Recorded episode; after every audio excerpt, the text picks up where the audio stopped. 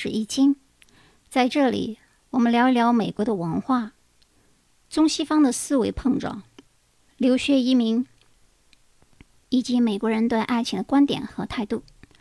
接上一次我们所讲的内容，总体上我列举了您必须要了解的时差、种族关系、英文和中文的转换思维以及地理和交通的概况。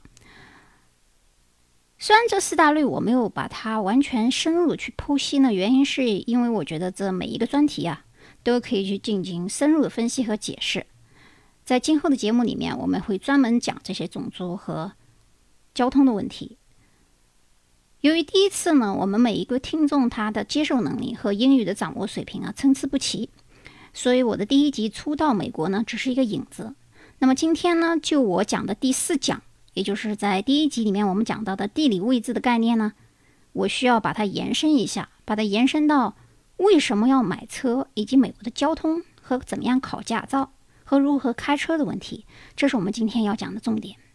那么首先呢，在国内啊，我们现有的观念呢是城市和乡村。那么城市与乡村之间呢，我们通常有高速公路来连接。甚至于从城际到乡村，我们有巴士或者长途车。美国是不是也有呢？的确是有，它有灰狗，那么也有这个古老的火车啊。美国其实没有什么高铁之类的，没有没有我们中国那么发达。之所以它没有那么发发达呢，原因主要是因为它的车啊、汽车啊和公路交通太发达了，所以很多人他不愿意去做这些公共的设施。那么今天我就要给大家提醒大家的是呢。您如果在国内啊，当你遇到美国的朋友，不管他是华人还是白人还是其他这个种族，您最好不要去问说：“哎，你有车吗？呃，你在美国开不开车？”这个问题呢，问出来以后啊，对方如果是您的朋友，他会觉得很诧异。因为在美国，哪怕他是一个很穷的人，他家里也一定会有两部车。原因是什么呢？是因为美国的车啊是他的代步工具，它有点像我们国内的自行车。之所以美国没有自行车，啊，或者说它的自行车的功用不是用于交通和上班，而是用于休闲和体育锻炼用的。这个原因在哪里呢？这就是我今天要首先提到的一个美国的地理和这个房屋结构以及它的这个城市规划的问题。那么美国人呢，人口稀少，他不像我们中国有那么多的人口。那么，所以美国人的住房面积是比较大的，而且它的住房面积和设计结构是平铺式。至于它是混凝土还是木结构，当然是木结构。这个问题以后我们在建造房屋和买房的时候再讲。那么今天我们把它这个 focus 到这个，主要是我要讲这个交通的问题的来历。那么通俗的讲呢，美国其实没有什么摩天大厦和高楼，所以您第一次来美国旅游或者留学呢？你一定会失望，失望的原因就觉得说，呀，美国在我的印象当中好像都是高楼大厦、繁华之所，怎么会变成破破烂烂，像农村一样？是的，你对美国的城市概念呢，停留在我们中国的地理和城市规划的基础上，所以你觉得美国很破烂。这个我们不能看表面啊，所以说这个落差感你一定存在。既然存在了，那么我们就要想一想，它为什么会这样看上去都是平铺式的呢？美国其实没有什么高楼大厦，除非是你在纽约或者是洛杉矶这样的超大型城市，而且是在当趟。当趟的意思呢，就是每一个城市的市中心，它会有一些高楼大厦。原因是因为那些是办公室啊，它的高楼也跟中国也不能相比啊。这些所谓的高楼大厦呢，有的也不过是十几层或者是几层。那么普通的住房和住屋啊，在美国一般不会超过三层楼，就是别墅而言，通常也是一楼或者是两层这样子的。大多数这个老年人啊，还喜欢住在这个平房。这个平房解释的也不通啊，这个中文里面这个平房解释出来，感觉好像是那个破破烂烂的平房。其实，在美国这个一层楼啊，也是个 house，非常贵的。这个我不能把话题偏太远啊，所以我要继续讲这个为什么要开车的原因。那么，我们之前在第一集的时候提到一个重要的概念，就是美国标准化。什么是标准化呢？那么好，我现在要给大家灌输一个单词，叫 house，h o u s e。那不会英文的人，这个 house 一定要懂啊。如果你不懂英语，OK 一定要懂啊，No 一定要懂啊，Yes 或 No 这个 OK 大家一定要懂是什么意思？就是好了的意思啊。那么这个 house 呢，是别墅的意思。这个别墅啊，在美国人印象当中呢，就是说它这个单墙的体啊是跟另外一家是不连接的，我们就称之为 single house。single house 呢，就是说这是一个独立的独栋别墅，它有可能是一层的啊。你不要觉得说，哎呀，这个一层楼在我们中国好像就平房嘛。不是啊，像有很多这个一层的别墅啊，尤其是在海景区，它的平铺式可能有三四个 bedroom 或者五六个 bedroom，这种房子是非常的贵的，至少是一个 million 以上，一个秘密就是一百万美金。那么这个独立的别墅如果有两三个这个 bedroom，就是卧室啊，b e d r o o m，这是卧室的意思。呃，我今天讲的全部都是新式别墅啊，这个老的十几年、十年的我就不提了啊，因为咱们从现在开始是新式移民，我们不谈这个过去的一些历史。那么大家就要知道，这个两到三个的 bedroom 啊，大概也就是个两千到三千平方尺的这么一个概念。有人要问了，什么平方尺啊？多少平米啊？那我要告诉您的是，从今天开始，请你忘记米的概念，因为美国人他不用米作为单位，他用 feet，f e e t。就是平方尺来计算单位，你也不要去换算它，你一定要养成这个习惯，就直接用英文里面的这个感觉，你就记住它是两千到三千平方尺这样一个概念去计算你要买的房屋就可以了。那么三到五个 bedroom 呢，它的面积可以达到三千到五千这样的平方尺的不等。为什么我们一听说我们不问，哎，你家多大呀？一般我们都会问，哎，您家有几个 bedroom 啊？为什么美国人会这么问呢？就是因为美国的这个 bedroom 的大小啊，每个人心里都有数啊，有多少平米、平方尺。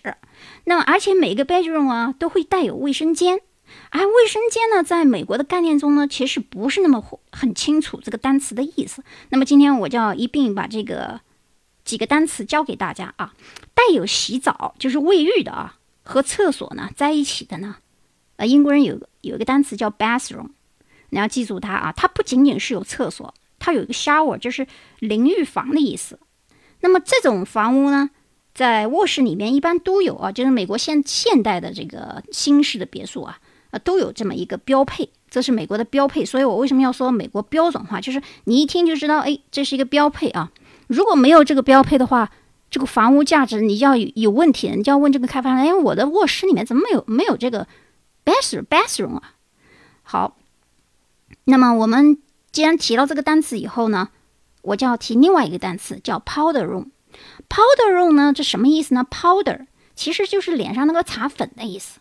那么在西方啊，在这个美国以及英国这样的国家，很多这个女士喜欢化妆。那么化妆的话，您不要去，你没必要上厕所吧？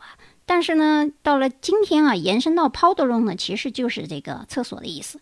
当然，它一般是用在这个。除主卧和客卧之外的客厅这个地方，那客厅这个地方有一个这个厕所间呢，它有可能它是不带洗澡的，您可以叫它 powder room。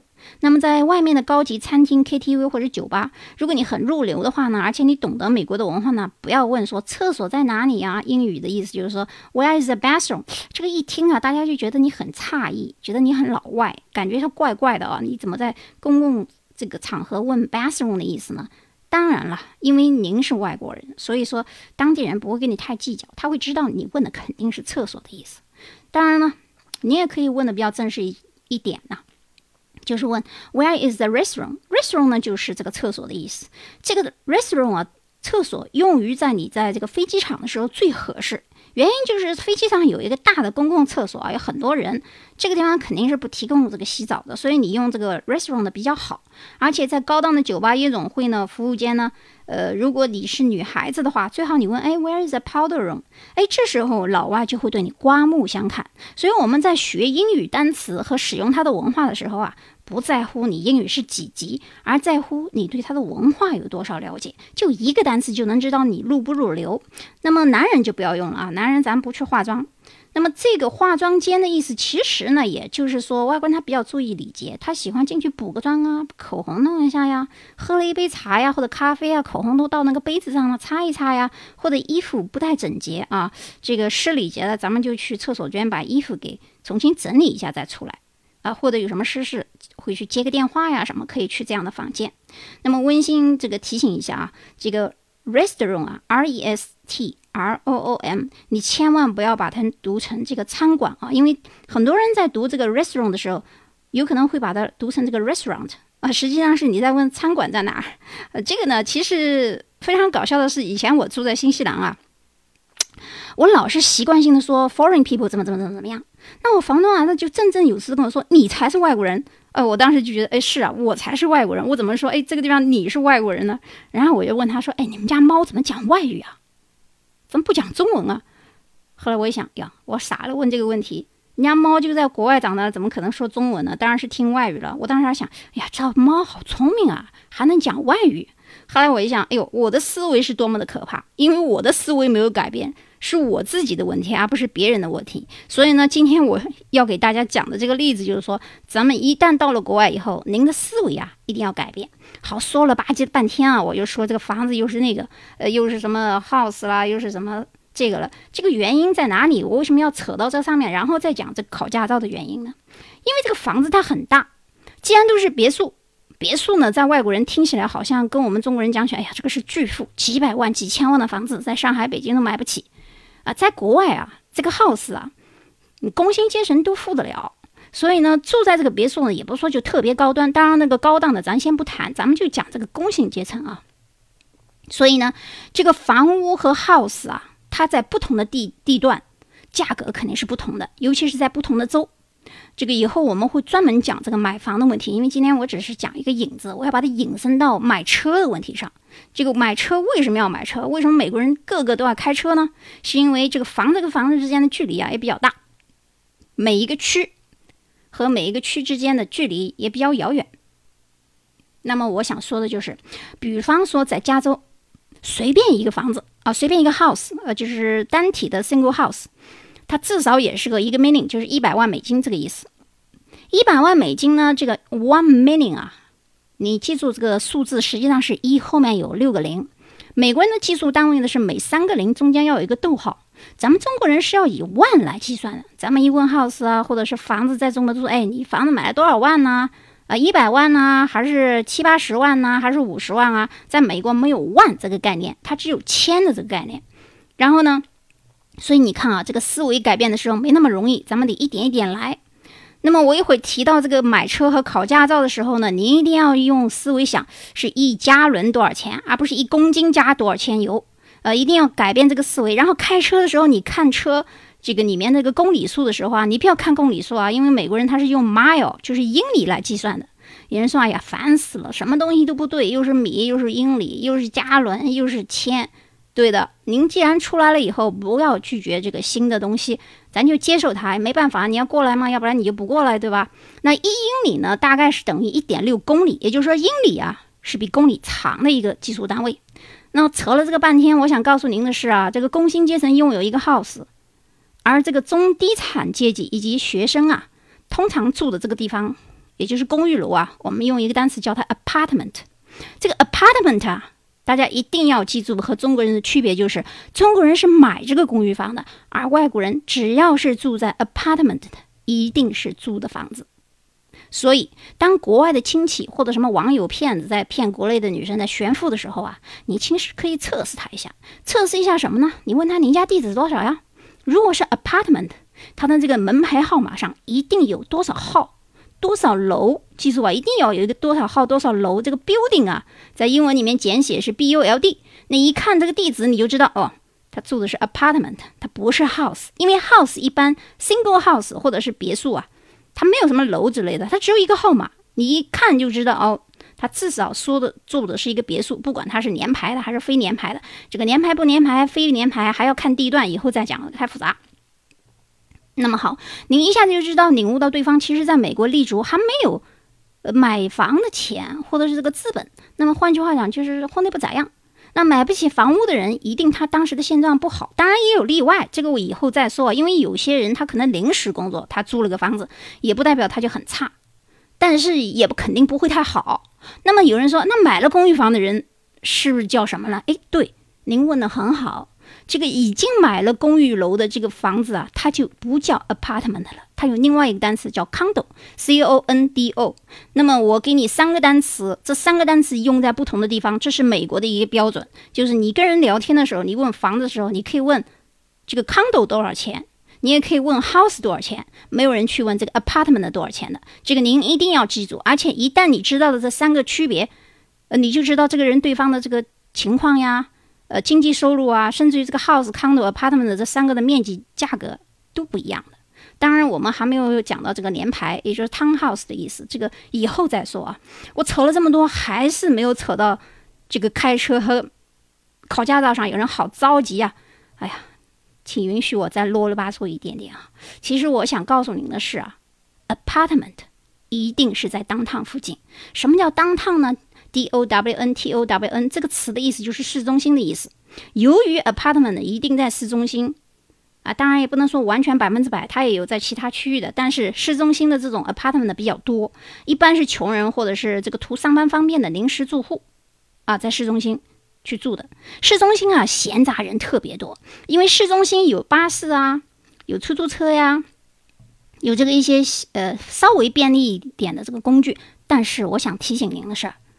在美国，能不坐巴士最不好不坐巴士，因为巴士都是穷人坐的，因为没车呀，没车他投币啊，一块钱啊，或者是这个低收入的人、低保的人坐的，所以这个车上啊，乱七八糟人，什么事儿都能遇到。如果你要是特别想去挤公交的话，遇到什么抢劫犯啊、强奸犯呐，晚上夜间跟踪啊，这种几率就很大。所以这个以后我们再说，为什么当趟不是一个好的居所，因为复杂啊，什么同性恋区了、party 呀。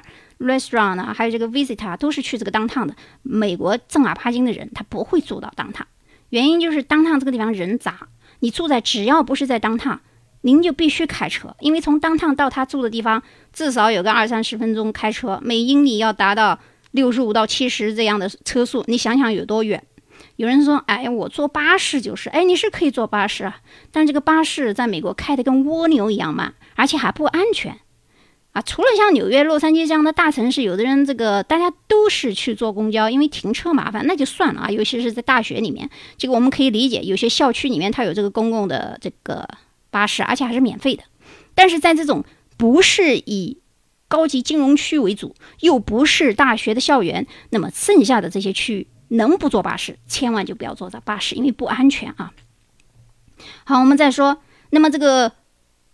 有人说从市中心到区域外骑骑自行车、走路、摩托车、电瓶车，别扯淡了啊！美国没有这些乱七八糟的这个公路的设计给自行车、走路、摩托车的人走。摩托车美国有大型的、笨重的，好家伙，那个摩托车开起来比汽车还快，那是人家兜风用的啊，出去旅游显摆用的。而且开摩托车的基本上都是老头，老头因为显摆自己，哎，这个年轻力壮，荷尔蒙比较强壮，所以咱在这个摩托车上。显摆显摆，所以这个开摩托车的，要么就是老头老太，要么就是这个十八九岁刚出头的这个小伙子，呃，这个青春期发育比较显摆，车速快，这摩托车出事率是非常快的啊。美国这个电瓶车骑自行车呃就别吵了啊，因为这个从市中心啊到其他一个区域，尤其要到一个好一点的区域，大概要到两十分二十分钟到这个三十分钟的时间，呃，每一个小时以七十英里的速度行驶的话，你可以算一算。你一个城市，如果你开二十到三十分钟在高速上，中国的城市有没有这么大啊？我们如果以城市的人口来算的话，美国没有哪个城市比我们中国的城市人口多，所以它不能叫做大城市，但是它的占地面积其实是相当的大。好，那么既然美国的平民和正常人不一定完全区分在这个市中心和以市中心为中心的这样一个半径。二十到三十英里的车程之内，那么我们就要知道，美国其实并不是以城市的这个当趟中心为基准的。换言之，这个每一个二十到三十分钟的英里之外的这个区域啊，它本身就是一个繁荣区域。嗯，怎么样来打一个简单的比方呢？比方说上海的虹桥区和浦东新区。那么，如果上海的虹桥区和浦东新区的人啊，周围都有购物环境，也有上大学、中学、小学这个购物，什么都有的话，他没有必要从虹桥跑到浦东去。那么从虹桥跑到浦东，在上海可以坐地铁。美国没有地铁，没有几个州有地铁，它没那么发达的交通啊，比较落后，真的是没有高铁啊，什么什么，呃，所谓的什么高速巴士啊这些，因为每个人都有车。他想从虹桥区到浦东区，他就开车就行了啊，高速公路直接，中间都没有什么红绿灯什么玩意儿的。但是呢，他没有必要去这就是我为什么说在美国他没有骑自行车，说是从这边到那边或者走路的。所以说每一个人他一定会有车，而且他也不以浦东或者是虹桥为中心点，他可能以其他的区域为中心点，他没有必要到另外一个区去。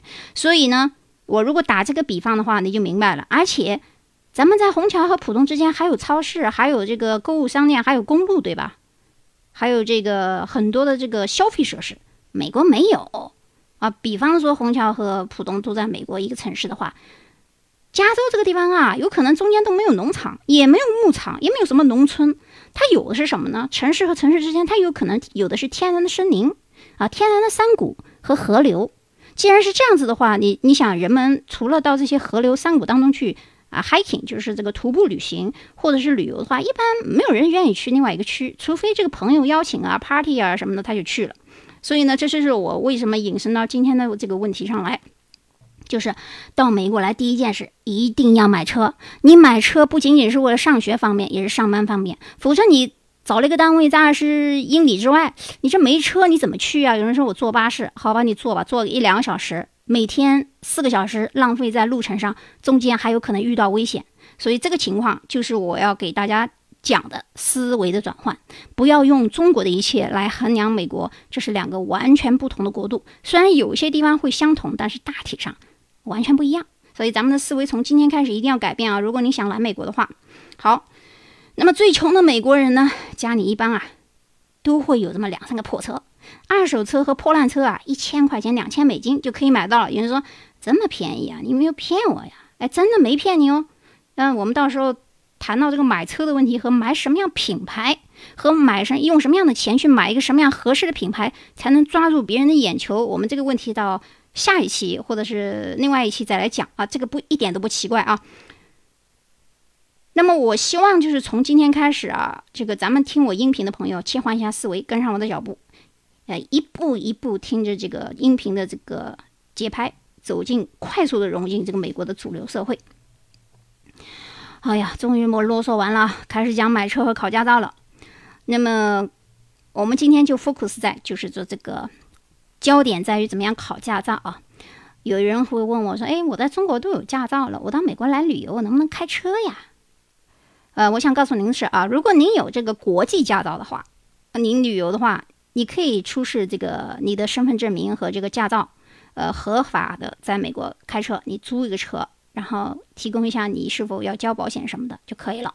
当然，如果你想得到一个合法的这个美国的驾照的话呢，呃，您如果已经在美国都上学了，就留学了，已经有工作了啊，你要去考这个驾照，你就去这个 DNV，就是车辆管理所，当然办身份证啊，什么都是。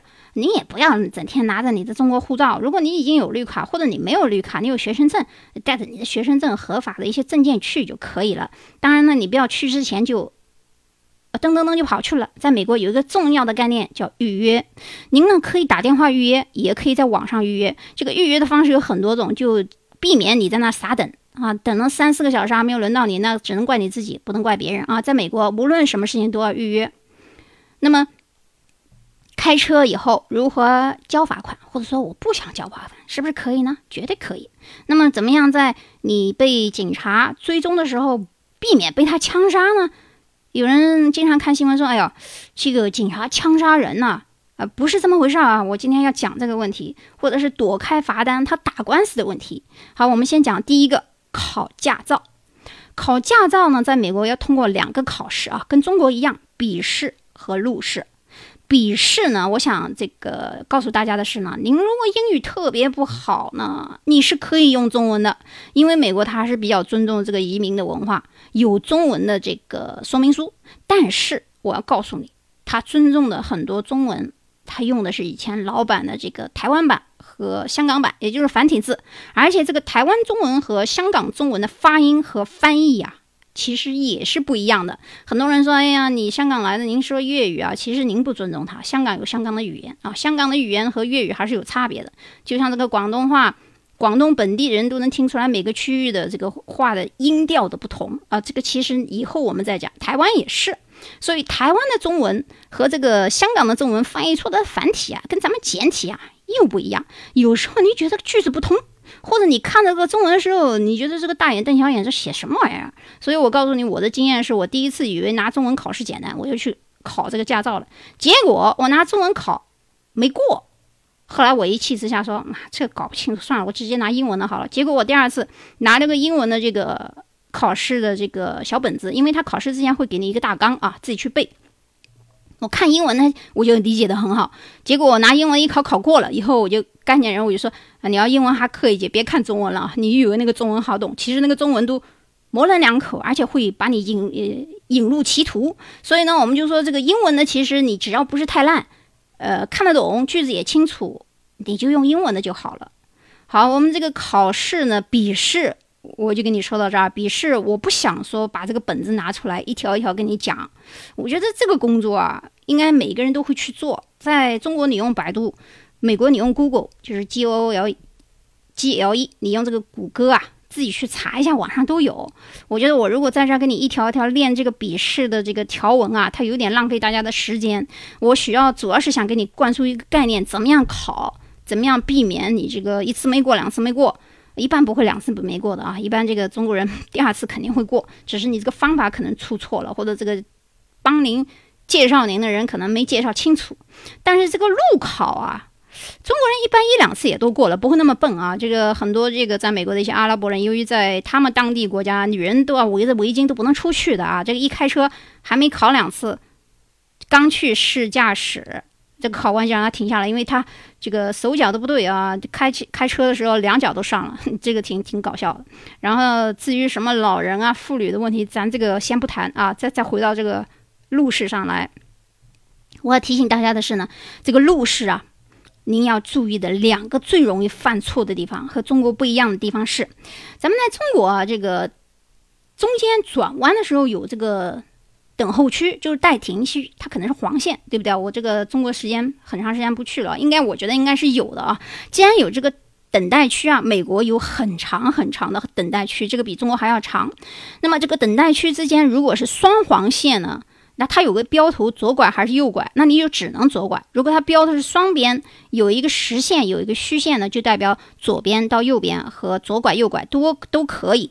但是这个路中间的这个拐弯线啊，您要等候区，它有一个等候区的意思，一般就是左边会有一个岔道口，你的车一定要进去。很多人就是刚来的时候啊，也不管是中国人还是外国人，还是其他一些国家移民，他不了解这个，或者说他们国家没有这个，他经常会在这个直行线上把车。车速给降下来，这是非常不好的一个一个问题，容易引起车祸啊！因为美国人他就一根筋，他觉得他是直行道，他有优先权，他不会突然刹车的。你要是突然在这个直道上刹车啊，你不进入这个等待区刹车，后面人肯定会撞上你。所以你要是从中国去到美国考驾照，你已经会开车了，这个习惯一定要改掉。然后你这个进入黄线区等待区以后。根据情况左转右转，有的时候它有红绿灯，有的时候没有。没有的话，你不要插人家前面啊！你只要插到人家前面，引起前方或后方侧方的人刹车，这都属于不礼貌啊！你先等一下啊，等一下没有关系的。美国没有那么多人啊，车也没有那么复杂，交通没有那么堵塞。好，那么这个等待区我讲完以后，关于转弯的以后，正常转弯啊，比如说你顺着路往前开，你要右转了。这个时候，如果即使是红灯的话，哎，你是可以转弯的，但是你不要在转弯这个直线道上去转。在美国的转弯道，它两侧啊都有一个很小的这个区域，有的时候是给自行车用的，有的时候不是。那么你一定要把你的车啊挪到那个最右侧那个地方，就是不占主道，然后你进行拐弯。拐弯的时候，你首先要停一停啊。如果这个地方是红灯的话。如果是绿灯就不存在这个问题了，绿灯你就在拐弯道上直接拐就行了。但是说在这个红灯的时候，你想拐弯，然后这个灯又是红的，你必须停下来啊，必须停个大概一两秒吧。你要看有没有警察啊，你要实在是想点一下，我们以前有一个笑话叫 California Roll，就是加州的这个滚滚车的这个秒速，就是点一下就跑。就没有正儿八经停顿，只要没警察就就没事儿。即使有警察，都是大大家都是加州人，大家都知道，就就不就笑一笑。运气不好也会被罚款啊，正常的啊。但是呢，这个一般每个州它它有开车的州文化，什么以后再讲啊。那么转弯了，好，你转了，你正常转到右侧以后，只要你不在站主区，你是可以转的。你看清楚这个左侧有没有车进来。但是你要注意一个问题啊，在远远的这个车的对面啊，你要注意抬头看，看它上面有没有写个禁止右转，就是只有在绿灯的时候才可以转，这个红灯的时候不允许转。即使你是顺车道，就是右转，一般不需要担心这个红绿灯的问题啊。但有一些道路啊特殊，它有特殊的要求，可能是害怕这个引起这个车况的呃。堵塞啊，或者是撞车啊，或者是危险区域啊，那么您就要等一等。即使它是你是右拐啊，你就不能拐；即使它是这个红灯，红灯的时候他不让你拐，你就不能拐，你要等。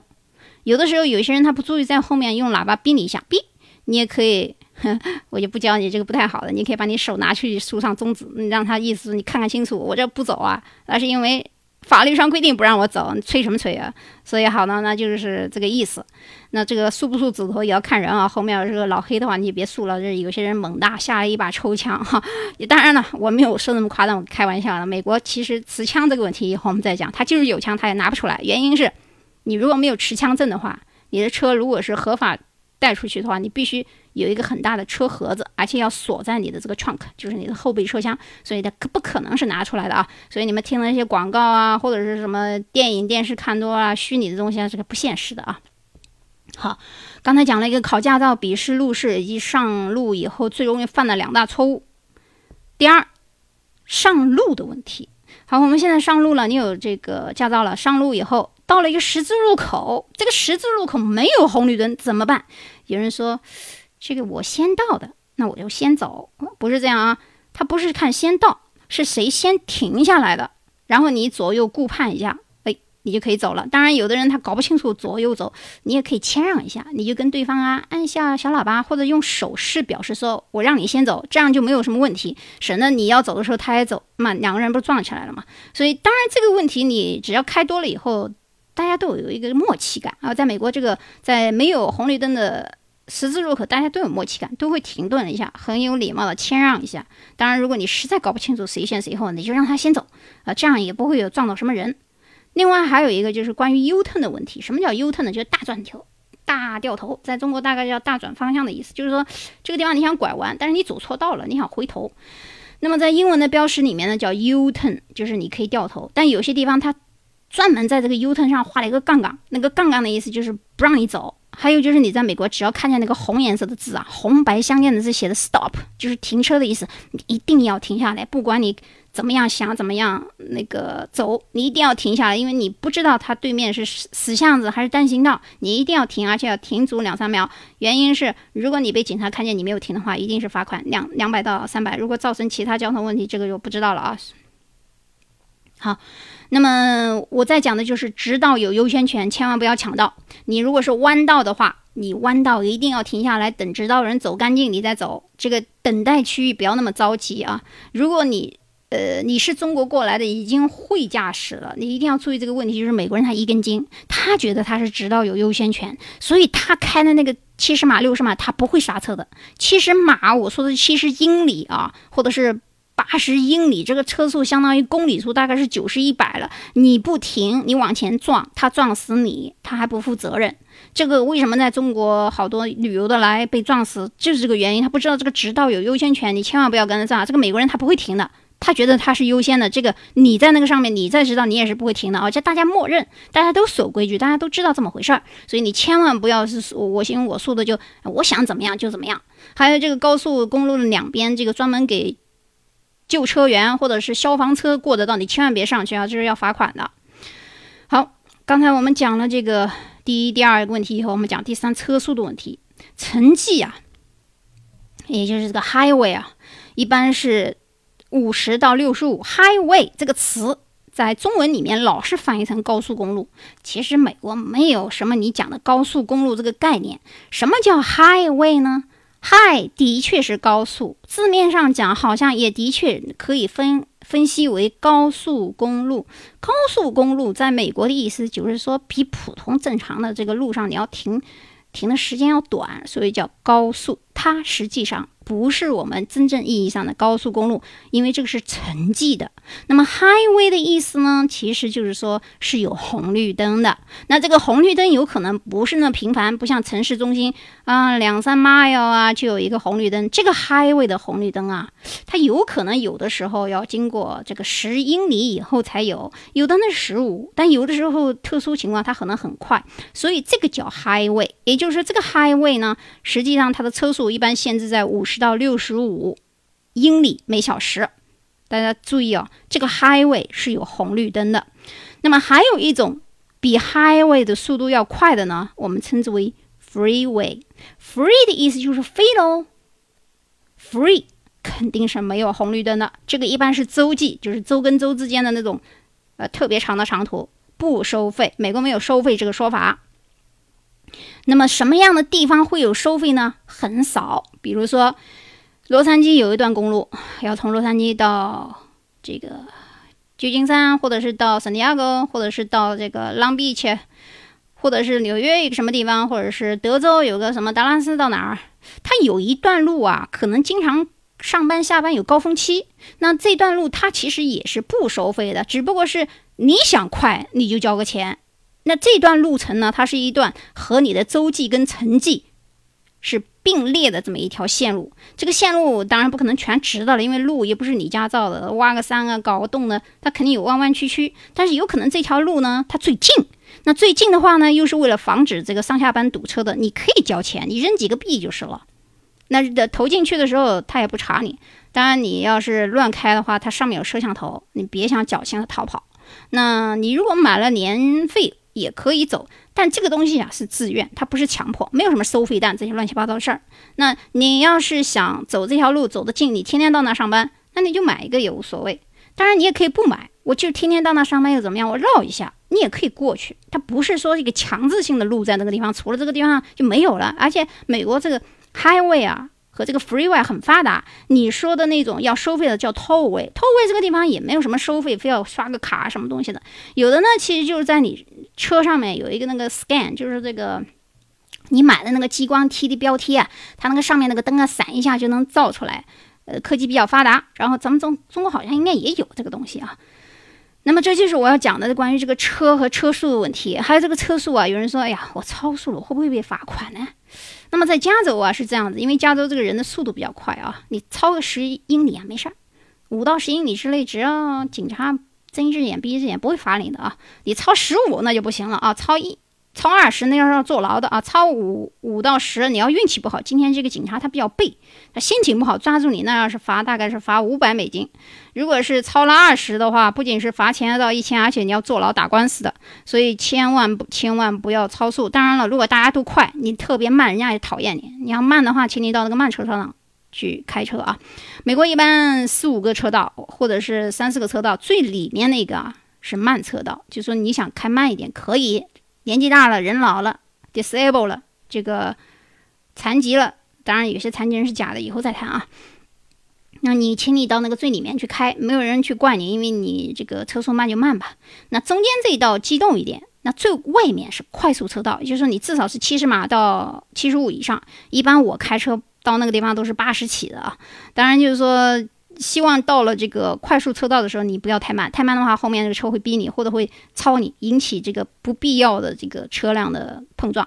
当然，除了这个快速车道之外，左边还有一个道，这个道啊。有一个菱形的标志，它叫 carpool。carpool 的意思就是说，有两个人或者三个人以上在一块，在一个车子里面，他有优先权。这就是美国的这个法律的这个人性化，就是说，他认为啊，如果是一个家庭，如果你不开两个车，你开一个车的话，会减少交通压力。所以，如果你是两个人在车里面，你就可以快速行驶。而且有的车段，像这个从洛杉矶到圣地亚哥啊之间有一道线啊。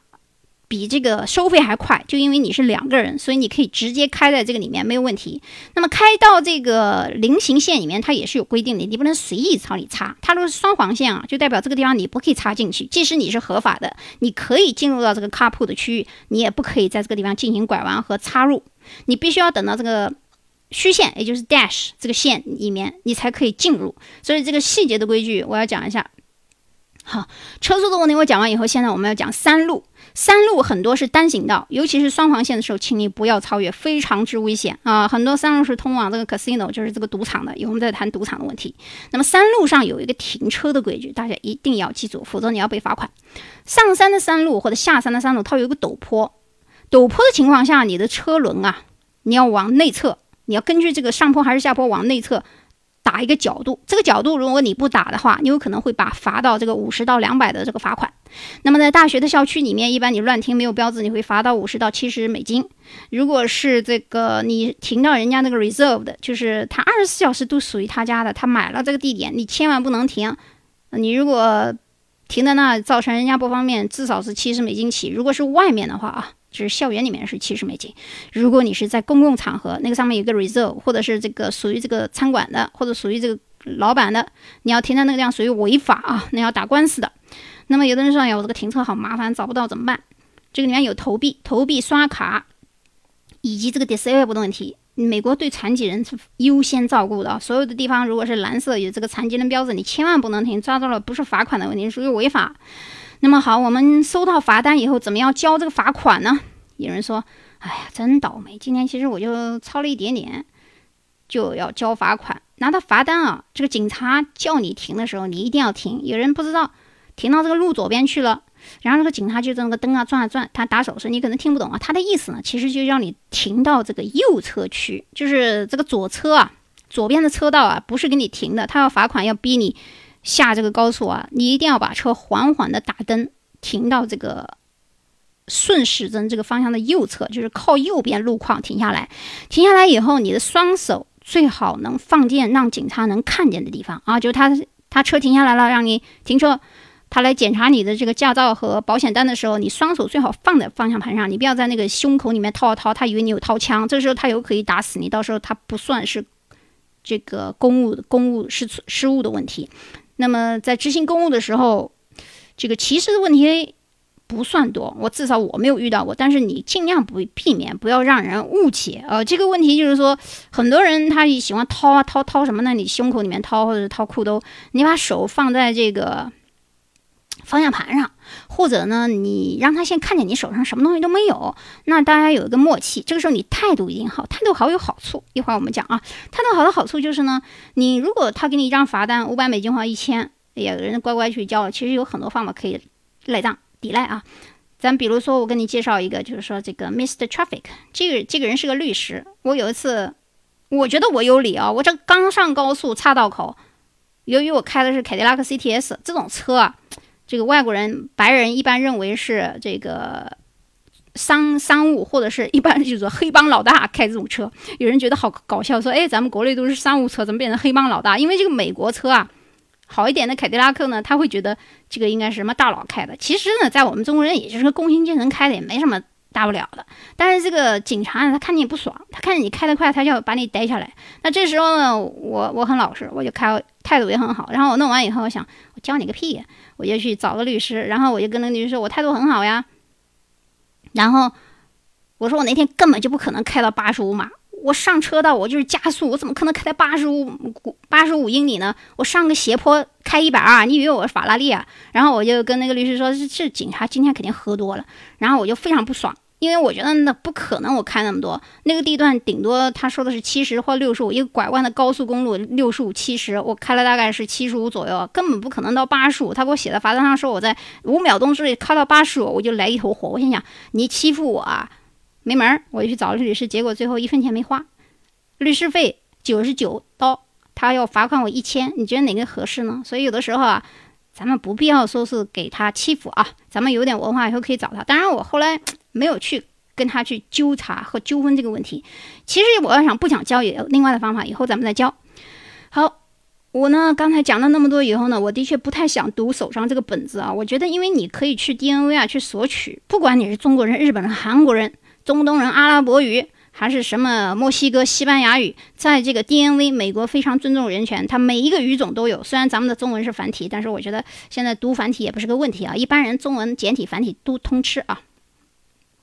然后，呃，我为什么今天有讲的那么多中文，又讲那么多英文，我又不愿意翻译呢？就是我希望大家啊，在美国的时候啊，你一定要改变你的思维，接受这个英文的习惯。就是咱们老是要把中文和英文互串以后啊，其实不是那么回事啊，不是很好的学习习惯。呃，我也不想去读这个条文，因为我觉得咱们要学一下福特，福特车的老总啊，福特先生他的办公桌上有五个按钮，他每一个按钮都是每一个部门，什么工程师啊。或者是其他这个设备师啊、管理机械师啊，他如果不懂这方面的问题，他就去按一个按钮，然后这个人就过来了。过来以后，他询问一下详细的情况，那他就做好这个管理工作就可以了。所以我觉得，我觉得我咱们这个听众朋友啊，可以在我这里学到思维的模式，而不是保姆式照顾。那么您可以自己学一学，查一查百度，然后有一个学习的方法，这样的呢可以循序渐进，把自己的学习能力和管理能力提高。呃，最后关于我讲的这个州与州和高速的问题啊，我打个比方啊，加州的节奏呢比较快，德州呢比较慢。比如说我们在加州开车啊，你开到六十五，人家就骂你；但是你在德州开六十五，绝对人家拍手称叫。甚至于在德州，有的人这个修养到了什么程度啊？他是个大卡车，或者是那个 IV，就是这个 motorhome，呃，叫什么？中国好像是叫房车吧。好，这个房车它开得慢，对吧？他觉得他不好意思开那么慢，他就会把他房车停到那个边边上，让你先走。这种文化跟修养啊，跟加州就不一样。有人说加州的房车会不会停到？不会啊，加州人屌得很啊，他肯定不会停到边上去让你车。所以说这个德州的人停得那么慢，它是这个区域跟区域、州和州之间的文化不同。好，那么今天这个车行车文化我讲到这里以后，我们以后还要讲车语的问题。我觉得今天时间好像有点长啊，我自己都不知道大概是不是录了快四五十五分钟。好，这个问题我觉得还是下一次讲吧，关于这个车语啊、购房啊和其他一些问题。